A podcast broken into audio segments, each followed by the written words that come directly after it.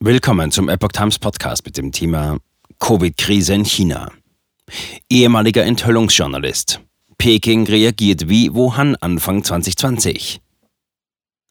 Ein Artikel von Sophia Lahm vom 1. Januar 2023. Die Zahl der Todesopfer durch Covid-19 in China steigt rasant. Das bezeugt eine Vielzahl inoffizieller Quellen. Das Regime schweigt und vertuscht. Der Dissident Zhao Lantian fühlt sich, als hätte die Kommunistische Partei Chinas, KPC, die Uhr auf Wuhan Anfang 2020 zurückgedreht. Online-Posts zeigen, dass Chinas Großstädte nach dem plötzlichen Ende der strengen chinesischen Covid-19-Maßnahmen schwer von dem jüngsten Pandemieausbruch betroffen sind. Die Krankenhäuser sind überfüllt. In den Leichenhallen stapeln sich die Toten. Lange Schlangen von Leichenwagen warten vor Krematorien.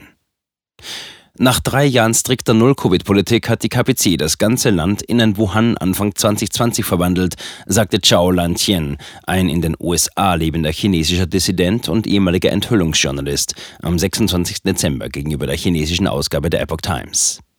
Vor fast drei Jahren brach die Pandemie erstmals in Wuhan, der Hauptstadt der zentralchinesischen Provinz Hubei, aus. Chinas Reaktion auf das sich rasch ausbreitende Virus war uneinheitlich und es war unmöglich, genaue Informationen über das Ausmaß der Krise zu erhalten. Kurz nach Ausbruch der Pandemie Ende 2019 weigerten sich die Behörden, ein großes Bankett für über 40.000 Familien zur Feier des chinesischen Neujahrs abzusagen. Als die Stadt am 23. Januar 2020 abgeriegelt wurde, hatten laut dem damaligen Bürgermeister von Wuhan mehr als 5 Millionen Menschen die 11 Millionen Einwohnerstadt verlassen, ohne sich auf das Virus untersuchen zu lassen. Erschwerend kam hinzu, dass das kommunistische Regime zwar den Inlandsreiseverkehr verbot, den internationalen Reiseverkehr aber nicht. So konnte sich das Virus von China ungehindert in den Rest der Welt ausbreiten. Mangel an Transparenz. Zhao prangert die KP Chinas wegen ihrer Zensur an. Ein Pekinger Bestattungsinstitut hat eine Mitteilung herausgegeben, die es seinen Mitarbeitern verbietet, Informationen über Einäscherungen weiterzugeben. Diese Informationskontrolle ist noch schrecklicher als die Pandemie selbst, sagte Zhao. Die von Zhao erwähnte Mitteilung wurde Berichten zufolge von Beijing Dongqiao Funeral Parlor veröffentlicht und im Internet verbreitet. Darin wird den Mitarbeitern untersagt, Informationen über Einäscherungen weiterzugeben. Überfüllte Beerdigungsinstitute in ganz China. Die Bestattungsunternehmen Chinas machen Überstunden.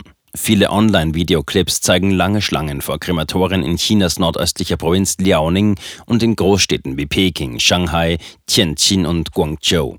Netizens haben Videoaufnahmen gepostet, die zeigen, wie in der südwestlichen Provinz Sichuan Container für die Lagerung von Leichen verwendet werden und wie in der nordöstlichen Provinz Liaoning Parkplätze für die Lagerung von Leichen genutzt werden. In der Stadt Tangshan in der zentralchinesischen Provinz Hebei stürzte ein Krematorium ein, nachdem der Ofen alle 20 Minuten eine Leiche verbrannt hatte, wie ein Videoclip im Internet zeigt. Überarbeiteter Maßstab für Covid-19-Meldungen. Die chinesischen Internetnutzer glauben den offiziellen Zahlen nicht. Sie gehen zunehmend online, um die Art und Weise aufzudecken, wie das Regime die Covid-19-Todesfälle erfasst. Ein Internetnutzer hat einen Hinweis gepostet, der von den Familien der Verstorbenen verlangt, die Todesursache als nicht Corona-bedingt anzugeben. Personen, die eine Sterbeurkunde beantragen, müssen eine Erklärung unterschreiben, in der sie garantieren, dass der Tote nicht an Covid verstorben ist. Der wütende Internetnutzer schimpfte, die KPC wendet solch schmutzige Tricks an, um die Sterblichkeitsrate von Covid zu kontrollieren. Die Epoch Times war nicht in der Lage, die Authentizität des Beitrags unabhängig zu überprüfen. Krematorien in ganz China überlastet. Am 27. Dezember befragte die Epoch Times mehrere Krematorien in verschiedenen Provinzen Chinas und erfuhr von allen die gleiche Geschichte. Sie sind überlastet.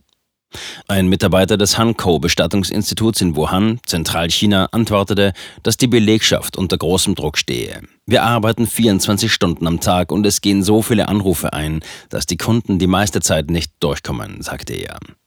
Ihm zufolge dauere es nach der Überführung eines Leichnams ins Krematorium fünf Tage, bis die Angehörigen die Asche abholen könnten. Die gleichen Zeiten nennt ein Mitarbeiter des Bestattungsinstituts Dongqiao in Chengdu, Südwestchina. Eine Einäscherung dauere fünf Tage.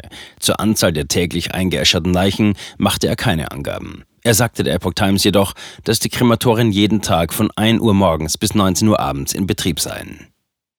Die Arbeitsbelastung in einem hiesigen Krematorium hat sich verzehnfacht, teilte ein Regierungsmitarbeiter aus Nordostchina der Epoch Times mit. Normalerweise werden dort täglich 30 bis 40 Leichen eingeäschert. In letzter Zeit sind es 300 bis 400 pro Tag. Damit eine zeitnahe Verbrennung gewährleistet sei, müssten oft Leichen an Bestattungsunternehmen in den umliegenden Bezirken weitergeleitet werden. Viele der Verstorbenen seien mittleren Alters. Besorgnis über internationale Ausbreitung.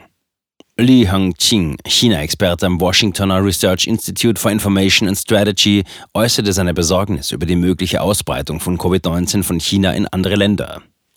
Mit dem Ende der Null-Covid-Politik öffne China seine Grenzen, erlaube Chinesen Reisen ins Ausland und hebe ab dem 8. Januar alle Quarantänebestimmungen für internationale Reisende auf.